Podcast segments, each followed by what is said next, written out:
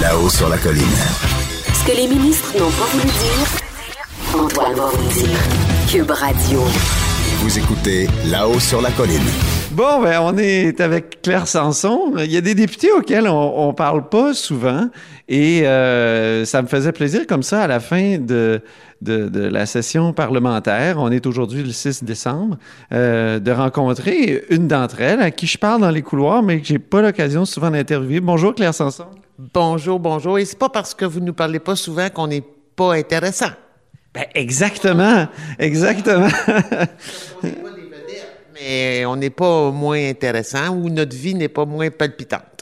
Alors, votre vie est faite de quoi ces temps-ci? Vous êtes affecté d'une maladie qui, qui, qui vous ralentit, ça c'est certain? Oui, mais ça va beaucoup mieux, là. J'ai repris pas mal de poids de la bête. Les nouvelles sont bonnes. Et puis, ben, je travaille beaucoup dans mon comté, naturellement. Puis là, c'est le temps des guignolés. Alors là, on fait des guignolés, on fait des chorales, on fait le tour des, des centres d'accueil, des résidences pour personnes âgées. Et puis, il y a beaucoup d'actions dans mon comté. Là, j'ai, on a connu les problèmes des agriculteurs avec le programme, avec le, le propane. Moi, mon comté est majoritairement agricole. Donc, ça nous tient à s'occuper. Quand les, les agriculteurs passent tout un après l'autre au bureau de comté, là, ça fait de la visite. Vous parlez d'agriculture, mais quand on pense à vous, souvent on pense à culture. Et vous, on sait que vous auriez aimé être ministre de la Culture. Vous étiez fâché lors de la sermentation. Moi, je vous ai suivi dans les corridors un petit peu. Mais là. Elle était fâchée noir, oui, c'est vrai. Ah non, mais on va se dire les vraies affaires. J'ai été terriblement déçu, naturellement.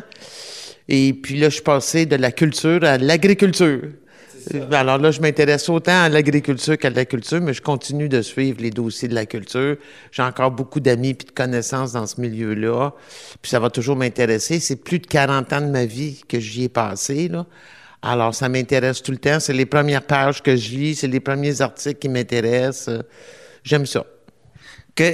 Comment vous, vous- voyez ce secteur-là actuellement? Il y, a tout, il y a des débats autour, évidemment, de l'aide aux médias. Euh, il y a aussi la Netflixisation, si je puis dire, de la culture. Comment vous, quelle est votre perspective là-dessus? Ben, je- naturellement, moi, je suis un peu déçu.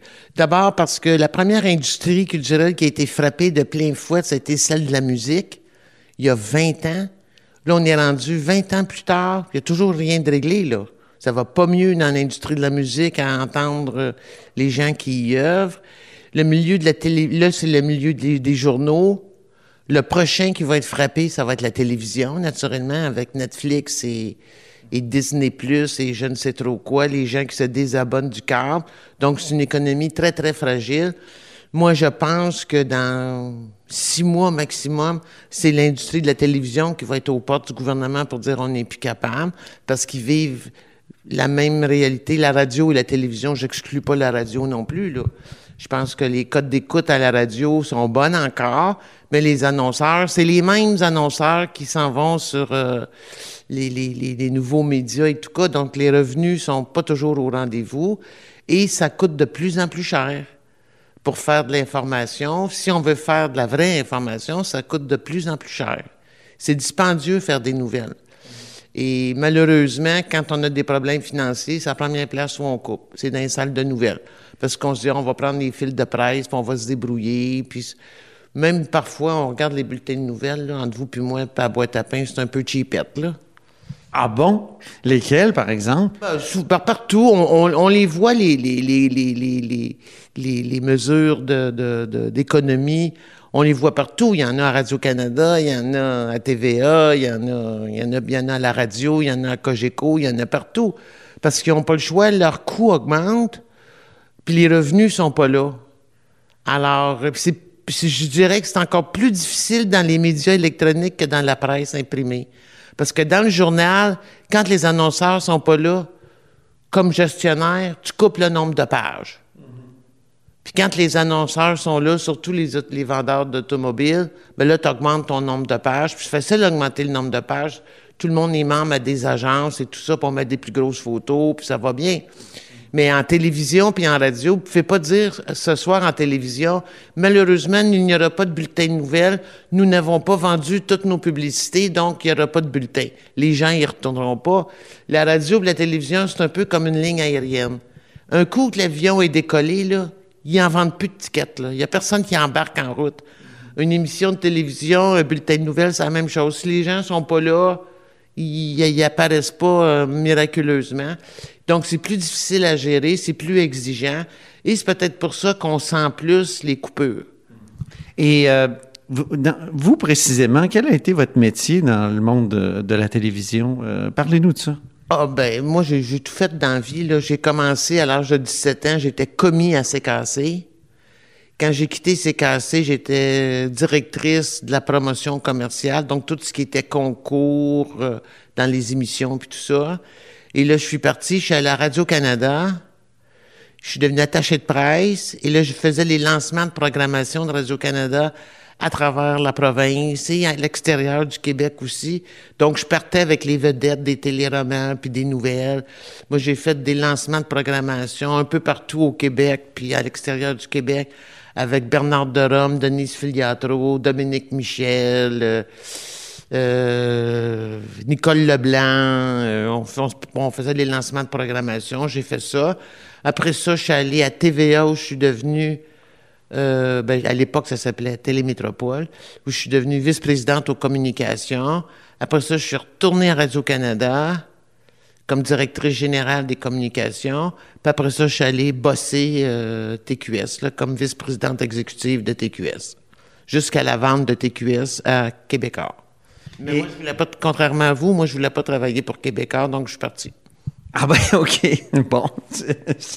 Malaise dans la, dans la conversation. Pourquoi d'ailleurs? Ben parce que euh, moi je pensais moi j'aimais ça faire de la télévision et puis certainement que TQS ça a été mon expérience professionnelle que j'ai le plus aimé.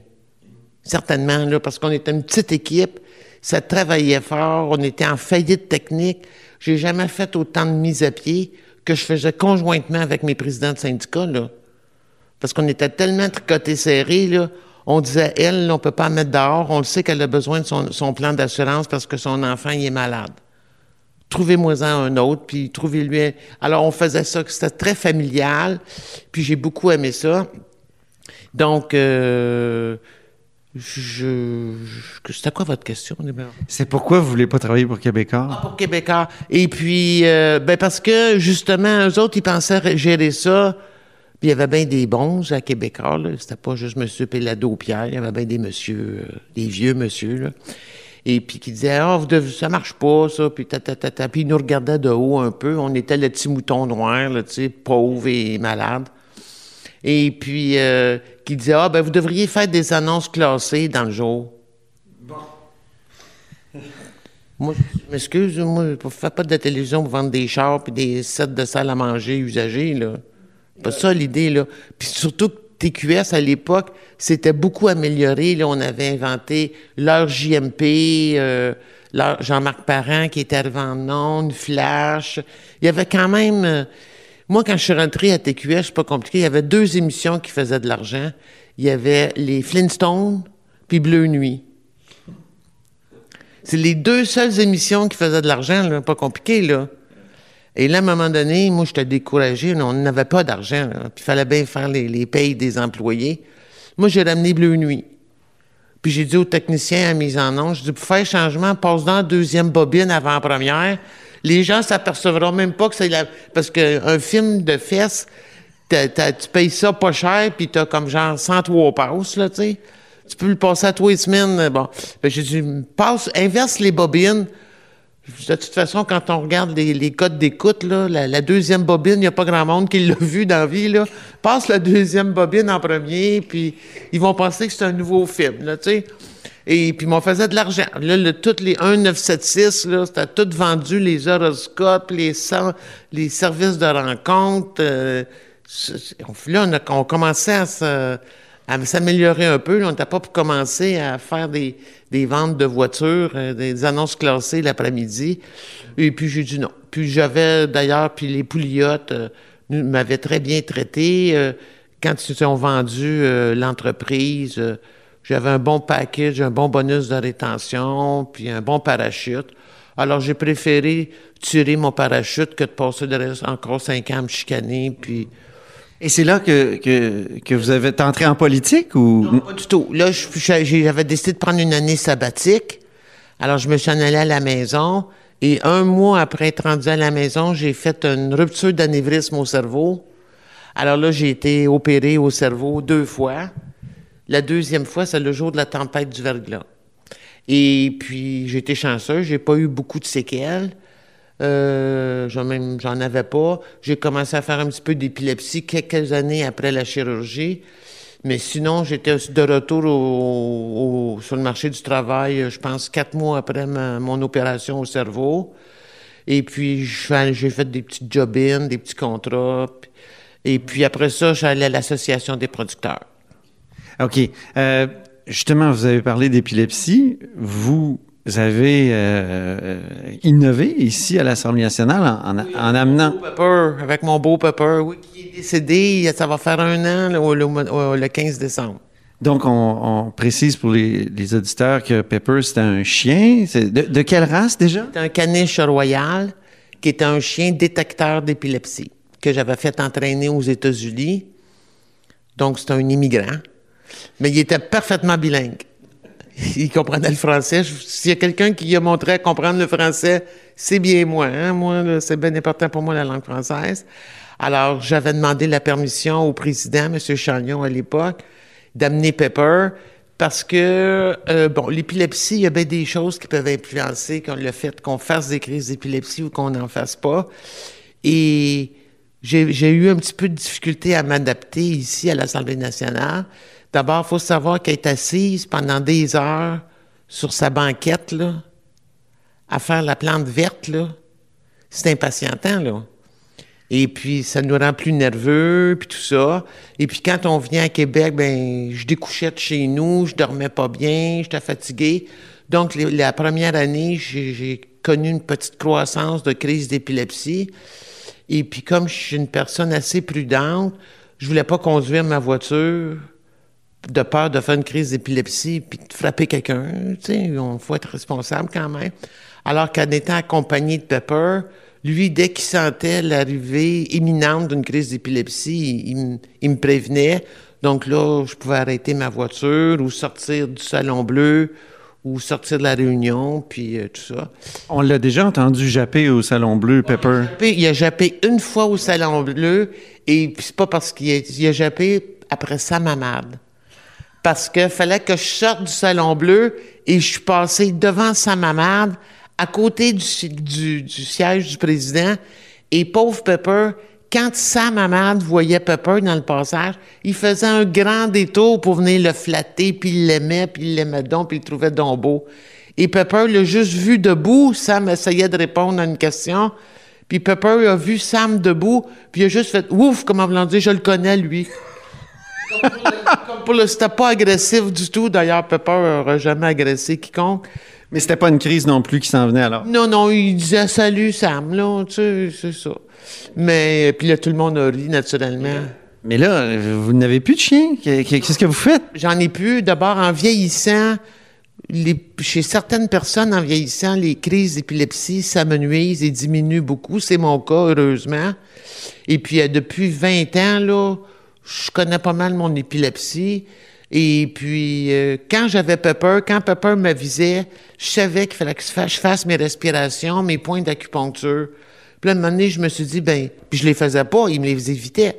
Fait que là, je me suis dit, ben, si ça marche quand il m'avertit, ça devrait marcher si je préviens. Alors, le matin, maintenant, quand je me lève, ça me prend quatre minutes, je fais mes respirations, mes points d'acupuncture, puis je fais la même chose avant de me coucher. Et puis là, ça fait bien longtemps que j'en ai pas fait, là, donc je suis pas, suis pas inquiète. Et puis, deuxièmement, ben, si j'en avais un autre, il faudrait que je m'absente beaucoup. Parce que l'entraînement, quand on fait entraîner son chien, c'est avec nous qu'il faut qu'il l'entraîne. Ils ne peuvent pas l'entraîner avec euh, n'importe qui. Il faut développer cette connexion-là. Et troisièmement, si j'ai déjà eu les moyens de me payer un chien de la valeur de Pepper, qui valait à peu près 50 000 mon chien, quand on calcule le coût de l'entraînement puis tout ça, là, euh, mon salaire de, des députés ne me permettrait pas de le faire. Et euh, puis honnêtement, je, je m'en sens pas le, je n'en sens pas le besoin. Donc, Mais là, vous, vous êtes, mais vous êtes toujours malade. On, on l'a effleuré au début de l'entretien. Euh, Vous portez un bonnet. Expliquez-nous pourquoi. ben, je porte un bonnet, c'est pas un signe religieux, mais c'est par charité chrétienne. Parce que j'ai la moitié de la tête rasée, parce qu'ils m'ont, ils m'ont opéré une autre fois. C'est, c'est, c'est, ridicule parce que ils m'ont trouvé une, une, une tumeur à l'hypophyse qui est bénigne, donc il y a pas, mais ça demande beaucoup de suivi médical. Puis parallèlement à ça, il a fallu qu'ils, qu'ils m'opèrent parce que j'avais une petite bosse qui poussait dans le front. Puis malheureusement, ça s'est infecté puis ça a mal tourné. Donc, ils ont été obligés de me réopérer une autre fois. Puis quand ils ont réopéré, pour pas prendre de chance, là, là, ils ont opéré du dessus de la tête jusqu'à l'oreille. Donc, ça fait une belle balafre. Puis ils m'ont rasé la moitié de la tête. Fait que c'est pas très joli. Mais éventuellement, là, les cheveux vont repousser, là. Mais déjà, c'est mieux, là. Le, je, je mettais, mon- je garde mon pansement parce que c'est pas un beau bobo. Alors, puis j'aime pas ça. Ça a l'air comme d'une brûlure. Fait qu'on va attendre que les cheveux repoussent, là, puis... euh, Ça doit pas être facile d'avoir ce type de maladie-là et d'être député en même temps, d'être un- d'être une élue? Ben non, ben là, les gens dans mon comté sont habitués. les gens m'appellent la Francine Grimaldi d'Iberville. Et puis, euh, les gens sont habitués, puis euh, tout le monde le sait dans le comté, donc euh, c'est pas un problème. Puis mes collègues ici, ils sont habitués vite. Puis je pense qu'ils ont apprécié euh, ma charité chrétienne de pas être obligé de me regarder le bobo à longueur de journée, là. Très bien. Écoutez, je- ma dernière question porterait sur le français. On vous connaît pour un rapport euh, sur le français. Il y a Simon Jolin Barrette maintenant, qui, euh, donc votre collègue qui, qui est ministre, lui responsable, qui s'apprête à déposer une politique. Qu'est-ce que vous voudriez voir dans cette politique-là qui, qui est en lien avec, qui serait en lien avec le rapport que vous avez déposé il y a quoi, il y a deux, deux ans? Il y a deux ans maintenant, oui. Euh, ben, j'espère que ben, euh, il y a déjà beaucoup de mesures qui ont été mises en place euh, par euh, Simon pour l'accès à la francisation, euh, les dédommagements qui sont accordés. Donc, il y a déjà beaucoup de choses qui ont été faites. Mais plus proche dans l'actualité, j'espère qu'on va saisir l'opportunité du projet de loi déposé par M. Kelly, le libéral, M. Kelly, que je trouve formidable qu'on permette aux anglophones du Québec qui le souhaitent de pouvoir être admissibles à la francisation au cours de français dans la même façon qu'on, l'offre euh, aux, gens qui arrivent, aux nouveaux euh, Québécois. Moi, je trouve que ce serait formidable. Et puis, euh, que ça se fasse... moi, je, je serais contente parce que ça me touche beaucoup, parce que moi, dans mon comté, j'ai beaucoup de militaires à cause de la proximité avec le collège euh, militaire de Saint-Jean. Et les, jeunes couples militaires ont des enfants qu'ils envoient à l'école française parce qu'ils veulent profiter du fait qu'ils sont dans un milieu francophone, puis leurs petits amis autour de la maison sont francophones. Et malheureusement, j'ai vu des cas où il y a des militaires qu'on a refusé à des cours de français parce que c'était des employés du fédéral. Ben là, j'ai dit, c'est-tu bien niaiseux, ça? Puis ces parents-là, tout ce qu'ils veulent, c'est de pouvoir suivre leurs enfants, les aider à faire leurs devoirs, communiquer avec eux. Quand les jeunes jouent avec leurs petits amis du quartier qui comprennent ce qui se passe, ils veulent juste rester connectés. Puis on les refusait. Alors, on a trouvé des organismes communautaires qui les ont acceptés, puis là, maintenant, ils sont contents. Puis là, quand je les croise, ils disent Bonjour, Madame Sanson. On aime pas, on aime ça. Puis c'est, c'est le fun. Puis je trouve que M. Kelly a eu une excellente initiative. Mais pourquoi personne n'y avait pensé à ça? Il me semble que c'est tellement évident que... Tout le monde prenait pour acquis que les anglophones ne voulaient pas parler français. Je pense que par- tout le monde partait de la prémisse que les anglophones, ils voulaient pas parler français. Ce qui est faux, complètement faux. là. Moi, j'en connais plein. De, de- Moi, je suis parfaitement bilingue. Je connais des anglophones qui sont parfaitement bilingues aussi. Puis je trouve ça brillant qu'il l'ait soulevé. Puis j'espère que Simon va en profiter pour l'inclure dans son, dans son projet de loi.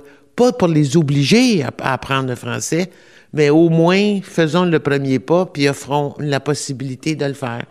Puis les anglophones, ils veulent aussi euh, améliorer leur situation professionnelle. Puis tout le monde sait qu'au Québec, c'est un avantage, c'est un avantage de parler français dans le travail, c'est sûr. J'espère que ça y sera. Ben, merci beaucoup, Claire Sanson, pour ce long, pour ce long entretien. Et C'était très agréable. ben oui, pour moi aussi. Puis on vous souhaite une bonne année 2020, puis une bonne santé aussi. Merci, merci, puis joyeuses fêtes à vous et aux gens qui vous écoutent. Allez-vous arrêter de fumer? Non, j'ai pas arrêté, je vais aller faire ça tout de suite, là. Ah oui, c'est ça. Il faut aller fumer. C'est pour ça qu'il faut que je libère Claire Sanson. C'est ça, faut qu'elle aille fumer.